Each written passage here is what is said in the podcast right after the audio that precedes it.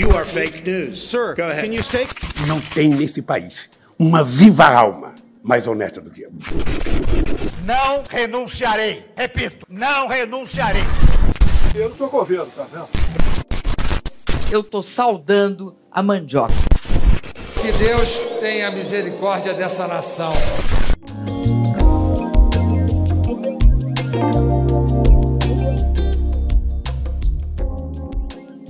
Olá, seres humanos da Pangeia! Como vocês estão? Estão todos muito, muito bem? Espero que sim, hein? E hoje nós vamos a um podcast um pouquinho diferente.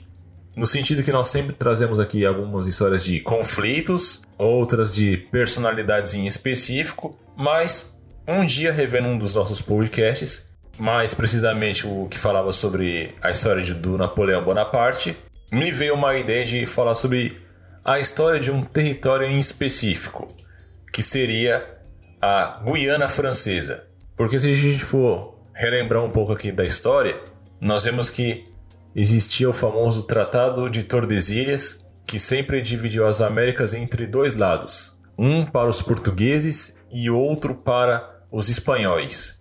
Então, quando eu estava revelando o podcast falando sobre essa Napoleão, da França, das conquistas e batalhas dele, me veio essa lembrança e falei: por que exatamente ao longo da história a Guiana Francesa acabou sendo um território literalmente francês dentro de um contexto ali onde os demais é, países, nações acabaram ficando nas mãos de duas nações é, diferentes como Espanha e Portugal. Então eu pensei, bom, acho que é válido um, um podcast, mesmo que seja curtinho, para trazer a história de como a Guiana Francesa de fato ficou na mão dos franceses. Então, depois dessa longa introdução aqui explicativa, vamos à ação aí, vamos à aventura. A Guiana Francesa, ela possui uma história rica na questão de sucessivas ocupações e disputas pelo território, sendo que a Guiana ela nunca teve uma soberania de fato propriamente dita só delas como nação, vamos dizer assim, vamos dizer assim, Guiana 100% Guiana. Ela foi originalmente ocupada, como nós podemos imaginar, assim como no restante das Américas, pelos indígenas, é, alguns da nação Aruac, entre outras. E no caso dos europeus, ela começou a ser visitada por navegadores como o espanhol Vicente Yanes Pinzon, e depois a região ela foi sendo explorada por ingleses, holandeses, espanhóis e até os portugueses, sendo oficialmente reivindicada pelos franceses, pelo francês em específico Daniel de la é, foi o mesmo fundador, inclusive de São Luís do Maranhão.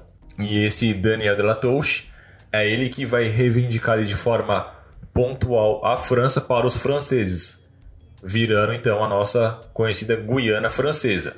E é curioso que um pequeno spoiler que eu já vou adiantar que entre os anos de 1809 até 1817, a Guiana Francesa, que existe uma outra Guiana só para contextualizar, ela foi ocupada pelas tropas luso-brasileiras que manteve um litígio territorial com o Brasil que só seria resolvida no ano de 1900.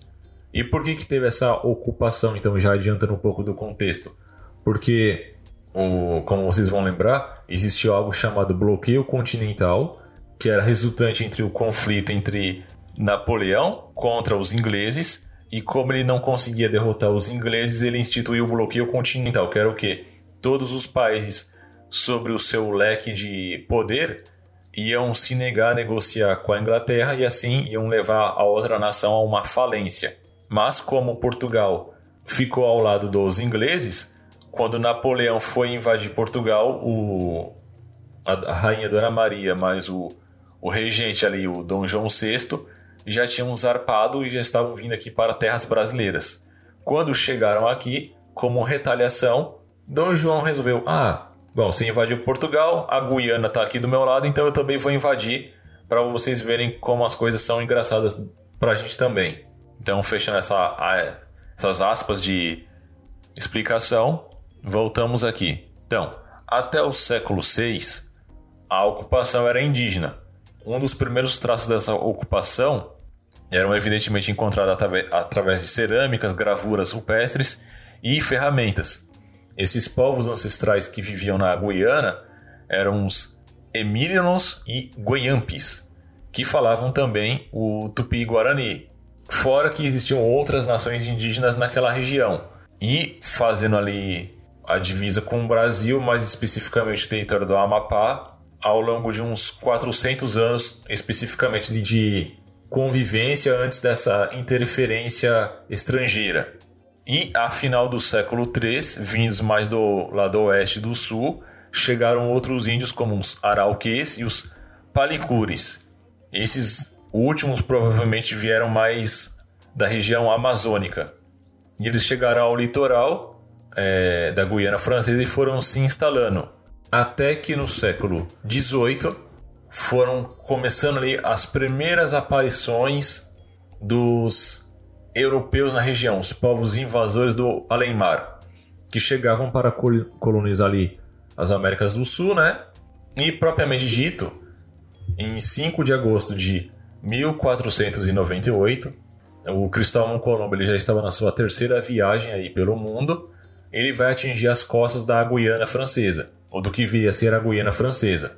Já entre 1499 até 1500, ocorre a primeira exploração do território das Guianas, e agora feita, como nós dissemos ali no início, pelo espanhol Vicente Anans Pinzon, que ele vai explorar as costas do Planalto das Guianas, entre os deltas do Amazonas e do Orunico.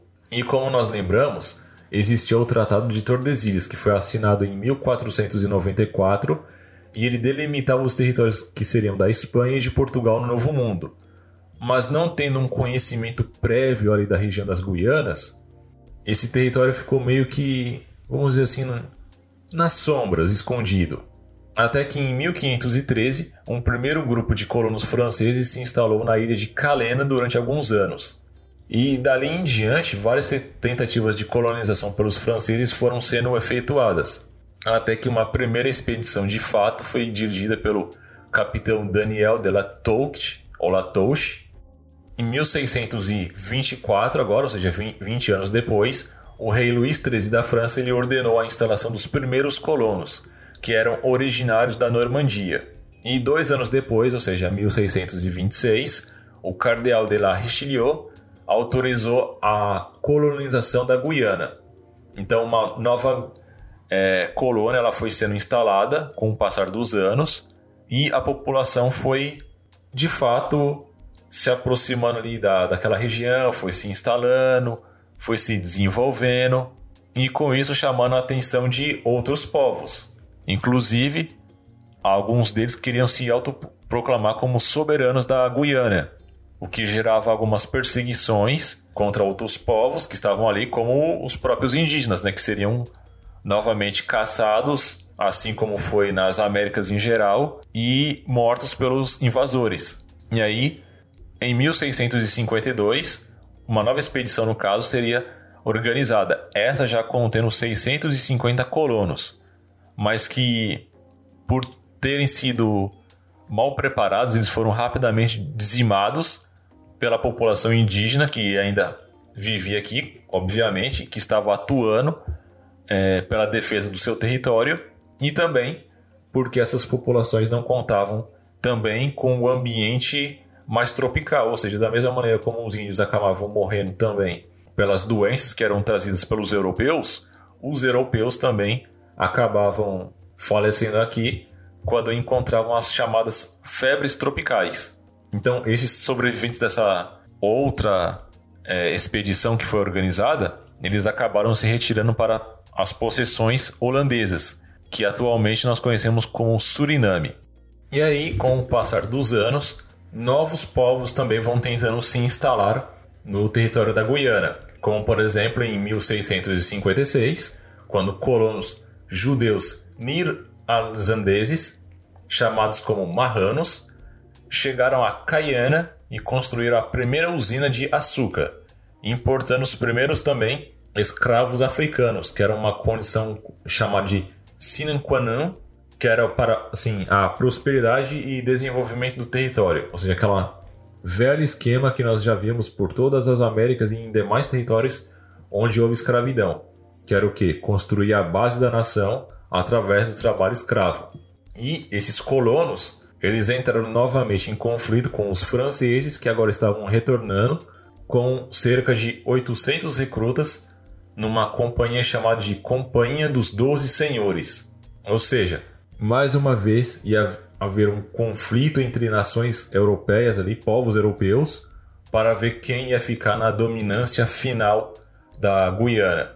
E esse impasse ele só seria resolvido é, no ano de 1664, ou seja, oito anos após a chegada desses colonos judeus, quando a, esse território voltou a ser de fato reivindicado pela França. E os franceses eles continuaram também com essa política de escravagista, que foi se desenvolvendo é, para que pudesse gerar um desenvolvimento ali, ali dentro, né? gerar riquezas para os colonos que estavam ali. Era até dito que tinha assim, o sistema, o sistema escravagista deles que impunha os deveres e, é, como eu posso dizer, os deveres de cada povo, ou seja, os deveres para senhores e para os escravos. Claro que retirando dos escravos qualquer identidade deles, sendo que depois que eles chegavam lá, eles tinham que passar por um batismo obrigatório, onde esse homem africano acabava mudando de nome, abandonava aos poucos a sua língua, né, já que ele tinha que se adaptar à nova região onde ele estava, e tudo aquilo que fazia dele um, um homem africano do seu país originário. Se é que eu consigo ser claro com o que eu quero dizer com essa tentativa de mudança de personalidade. E aí a Guiana ela vai ser um palco exportador onde eles extraíam algodão, cana-de-açúcar, café também, baunilha, especiarias, além de madeiras exóticas, porque ele também tinha um, a sua fauna e flora respectiva ali da região que era explorada. E nós vamos ter também as rivalidades franco-inglesas, que fizeram com que a Guiana passasse para o controle em um determinado momento ali dos ingleses, que após terem assumido o território, já fizeram uma transferência deles é, da, do território guiano para o controle dos Países Baixos, através do chamado de Tratado de Breda, de 1667.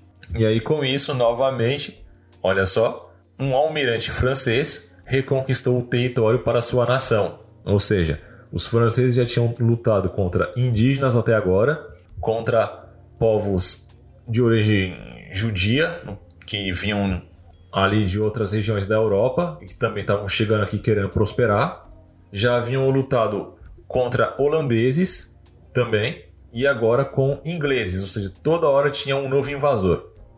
Abre aspas aqui. Tá vendo aí, o França, como foi bom invadir outros países, como fizeram aqui no Brasil? Só que aqui, quando fizeram, os portugueses que expulsaram vocês. Agora vocês tinham o território de vocês e outros povos estavam te invadindo. Fecha aspas. Olha aí, é a vingança de, depois de tantas invasões. O que aconteceu ao longo de toda a história, para ser bem sincero, né? Não dá para dizer que todo mundo foi bonzinho.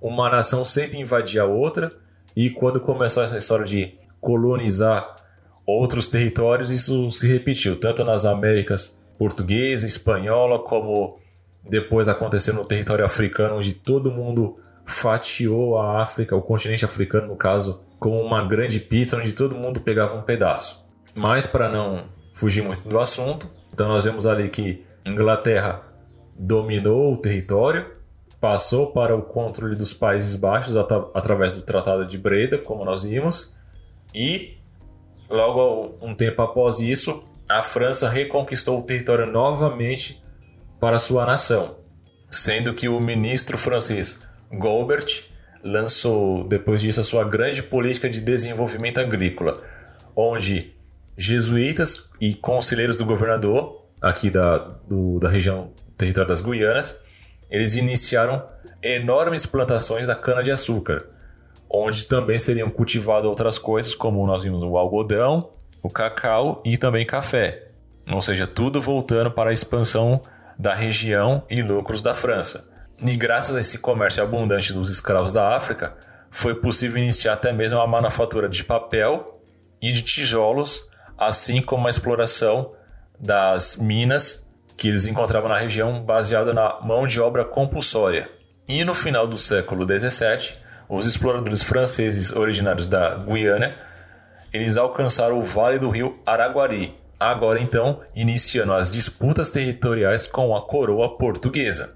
Chegamos então no ano de 1713, onde o Tratado de Utrecht considerava que o rio Marone era uma fronteira oeste da Guiana Francesa. Por esse tratado, o rei Luís XIV ele abandona totalmente a bacia do Amazonas aos portugueses, mas existia uma dificuldade para fixar o que seriam as fronteiras geográficas dentro do território entre a Guiana e a Amazônia, e que seria a disputa entre os dois povos nos séculos seguintes, com ambos os lados incessantemente pesquisando qual seria a extensão do respectivo território e instalando dessa forma os seus postos militares, além de missões religiosas com também entre, entrepostos comerciais que viriam a meio que dizer assim, ó, essa parte do território é meu, tanto é que eu já estou me instalando aqui. Então, chega-se ao ano de 1762, ou seja, aí basicamente 50 anos depois dessa, dessa questão do tratado e tudo mais, onde os jesuítas eles são expulsos da Guiana Francesa, sob, a, sob as ordens do Luís XV. E essa expulsão, perdão, a expulsão dos jesuítas, precede uma implantação da Guiana pela vontade do ministro francês José, ou Chossoy, não sei exatamente como esse sobrenome se pronuncia, de uma nova colônia de povoamento, ou seja, eles queriam expandir, mesmo que esses, essas questões territoriais não fossem bem definidas, eles queriam já de fato trazer mais população ali de exploradores para a região para garantir, é, como eu posso usar a melhor expressão, que o território fosse completamente ocupado de uma forma fixa e estabelecendo que aquela região era deles. Então, milhares de pessoas são enviadas da França para as Guianas francesas com o intuito de acelerar essa colonização massiva das terras. Essa política voluntarista vai falhar porque ninguém estava preparado para acolher ela na sua integridade. Sendo que aqui um exemplo que nós podemos citar é que no ano já de 1764, por exemplo, no intuito de fazer essas campanhas de dominação completa do território, é, 15 mil franceses, dos quais 12 mil eram só das regiões de Alsacianos e, Lore e Lorena, desembarcaram num lugar chamado de Kourou. Só que eles fizeram isso em plena estação chuvosa e numa área que tinha muitos pântanos em volta. Ou seja, nós temos 15 mil franceses chegando aqui, dos quais só 12 mil, ou seja, praticamente todo mundo vai morrer ao longo de um ano por causa de febre amarela, sífilis, desinteria e também por causa dos mosquitos, que traziam diversos outros tipos de doença para os até então conquistadores europeus, mas que não conheciam exatamente o território que eles iam dominar. Ou seja, então essa é, ideia conduzida por esse ministro francês, o Chaussee, ela acabou sendo um fracasso. Por volta de 60 sobreviventes desse grande grupo que tinha conseguido ficar vivo né, nessa região, eles acabaram se refugiando em outros locais, como a ilha de Salute, antes de retornarem para a França. Ou seja, aqueles que foram chegando aqui e foram sobrevivendo, eles foram se espalhando para ilhas ao redor da Guiana, onde eram mais seguro, de certa forma, e eles foram se reagrupando com a ideia de que assim que tiver a primeira brecha, vai todo mundo ir embora e vai voltar para a França, porque aí as coisas por aqui não deram certo. E aí nós chegamos até o século XIX, o início ali do século XIX, quando o Napoleão Bonaparte, ele pressionado ali pelos grandes proprietários, ele vai restabelecer a escravidão nas Guianas francesas. Uma parte da população negra da região, obviamente, vai fugir para outras áreas, privando assim a, a, a Guiana da sua mão de obra e apoio à economia. Ou seja, vamos, nós vamos ver que ao longo dos anos a região da Guiana Francesa ela passou por uma série de transformações, não só devido às inúmeras invasões de outros povos, como internamente devido às políticas francesas de domínio da região, vai sempre haver consequências diferentes, como por exemplo, em um momento se tinha uma escravidão ativa, em outro momento vai se ter uma pausa, depois, quando Napoleão ele atinge o poder é, na França, essa escravidão ela é retomada para que a colônia e a sua sede tivessem lucros, e isso vai gerar uma série de reveses a, no desenvolvimento daquele território como nação, ou seja, por isso que a Guiana ela não vai ser exatamente tão desenvolvida posteriormente como ela poderia ser. Não sei se ficou exatamente claro o que eu quis dizer sobre uma evolução do, do território. Mas aí então, ali no início do século XIX, nós também vamos ter aquele conflito que eu já havia mencionado no começo, que é o que? A ocupação portuguesa do território, que é quando, em 1808, ocorre a invasão de Portugal pelas tropas do Napoleão Bonaparte, que estava atrás ali da família real portuguesa, e a rainha Maria I, junto com a sua corte, ela vai se mudar para o Brasil, transferindo a sede de toda a monarquia lusitana para o Rio de Janeiro. E depois da derrota francesa em Trafalgar, em 1809, essas forças luso-brasileiras elas já estão aqui no Brasil de forma estabilizada e boa parte dessa população portuguesa que veio transferida com a Rainha Dona Maria, eles foram recompondo a sede do que seria o governo brasileiro, porque boa parte desses portugueses faziam parte das estruturas de governo português, ou seja, ela vai trazer toda a estrutura portuguesa para o, o Brasil. E assim vamos ter, por exemplo, os primeiros bancos, as primeiras faculdades, enfim. O Brasil vai se é, nascendo como nação ali. Bom, o que eu quero dizer é assim: com a fuga da família real portuguesa para o Brasil, toda uma estrutura de organização de nação foi transferida para cá. Ou seja, o Brasil ia passar daquele seu estado de colônia para uma nação em crescimento, ou pelo menos em desenvolvimento até então. Como eles haviam ali sido expulsos de certa forma da sua nação original, graças aos eventos causados pelo Napoleão, uma das coisas que eles fizeram assim que se estabeleceram no Brasil aqui foi uma retaliação. Então, em 1809, essas tropas agora aqui luso-brasileiras, no caso, as portuguesas e brasileiras, se uniram e invadiram a Guiana Francesa, como retaliação ao Napoleão Bonaparte. Então eles tiveram o apoio ali da, da Inglaterra e com isso eles ocuparam o, o território da Guiana Francesa, depondo o governador francês Victor Hugues.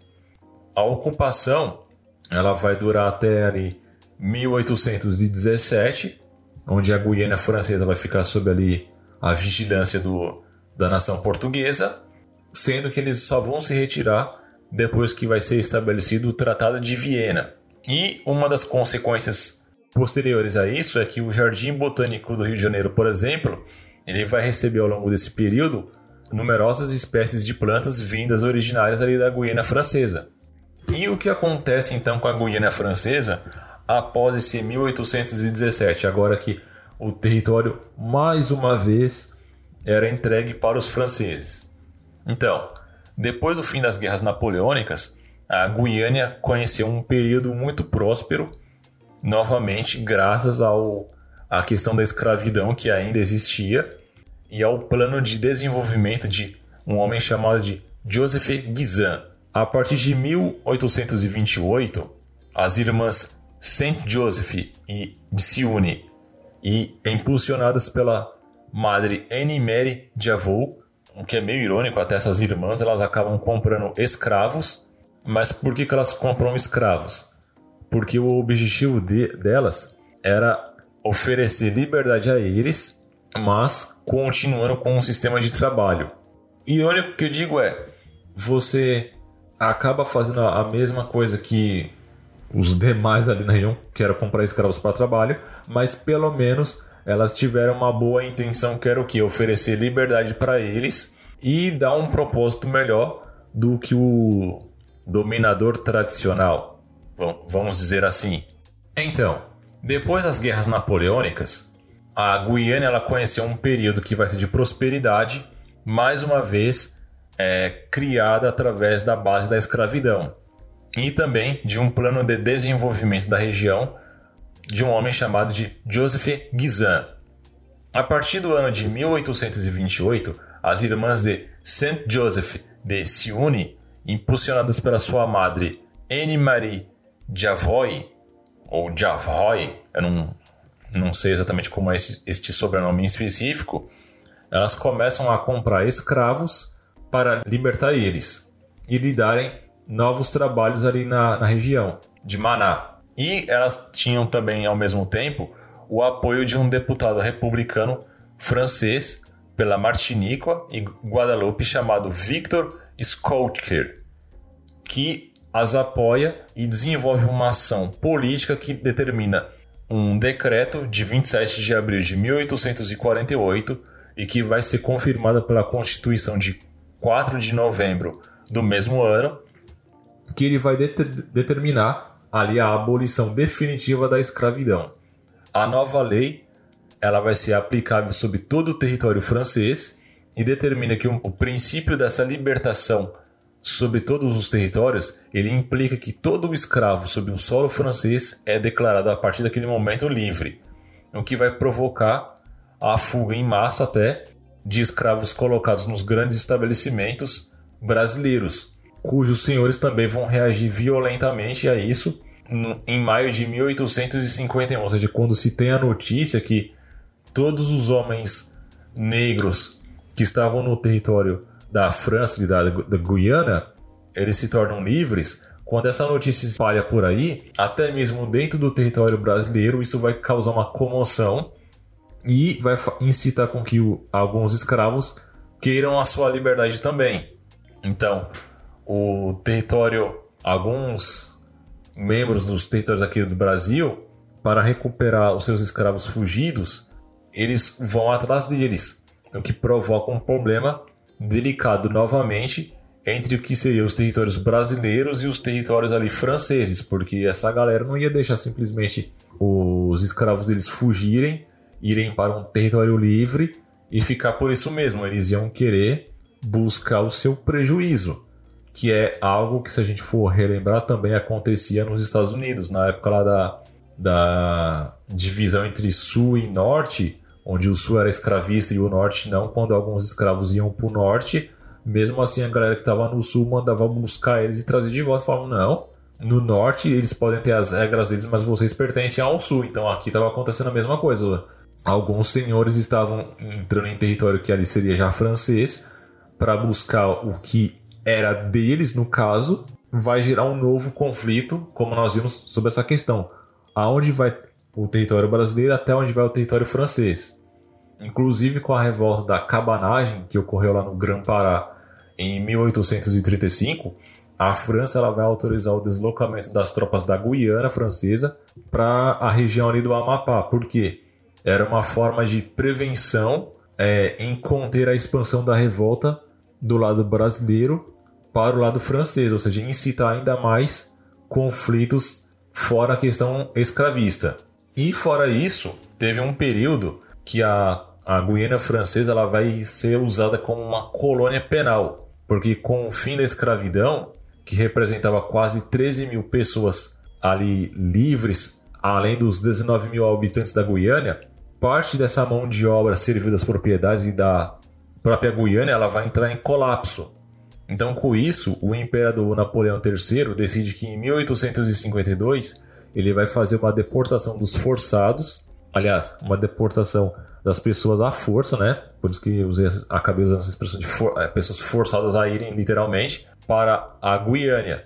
Então, de início, elas vão ser enviadas para os locais mais afastados e insalubres da região, o que gerava perdas enormes dessa pessoa, porque nós já vimos que os colônios normais chegavam aqui e morriam para sífilis, é, entre outras moléstias que tinham aqui na região, imagina quando você é deportado à força para cá e você é enviado para uma região ainda mais insalubre do que o normal. Ou seja, a sua chance de sobrevivência já era multiplicada ali. Então, em 1854, foram construídos os famosos presídios de Cayenne, é, localizado ali na Ilha do Diabo, e de Saint-Laurent-de-Marune. E esses centros administrativos do sistema penal, eles vão ser remetidos quase 90 mil homens e 2 mil mulheres, dos quais mais de um terço vai morrer ali na Guiana. Existia também a corrupção, desigualdade social dentro de toda essa base da organização social penitenciária. E vai até haver algumas pessoas célebres que passaram por essa prisão, como Alfred Dreyfus, que era um capitão de artilharia do exército francês, que vai parar na, nessa, nessas prisões aqui criadas na Guiana, e de Henri Charrier, que foi inclusive depois retratado até mesmo em um filme que retratava o cotidiano desses condenados nessas prisões e como era um tratamento brutal.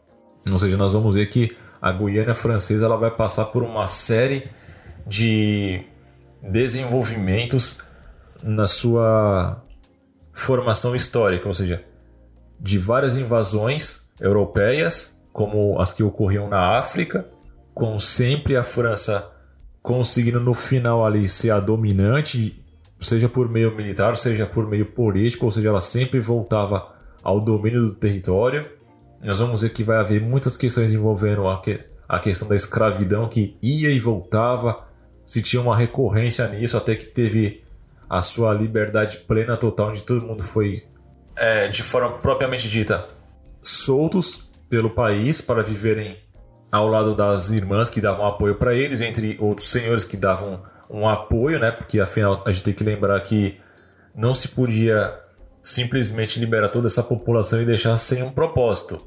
O que de fato ocorria, né? Um exemplo é o próprio território brasileiro que depois da libertação dos escravos, os escravos foram jogados por aí e ficou aquela questão, e aí?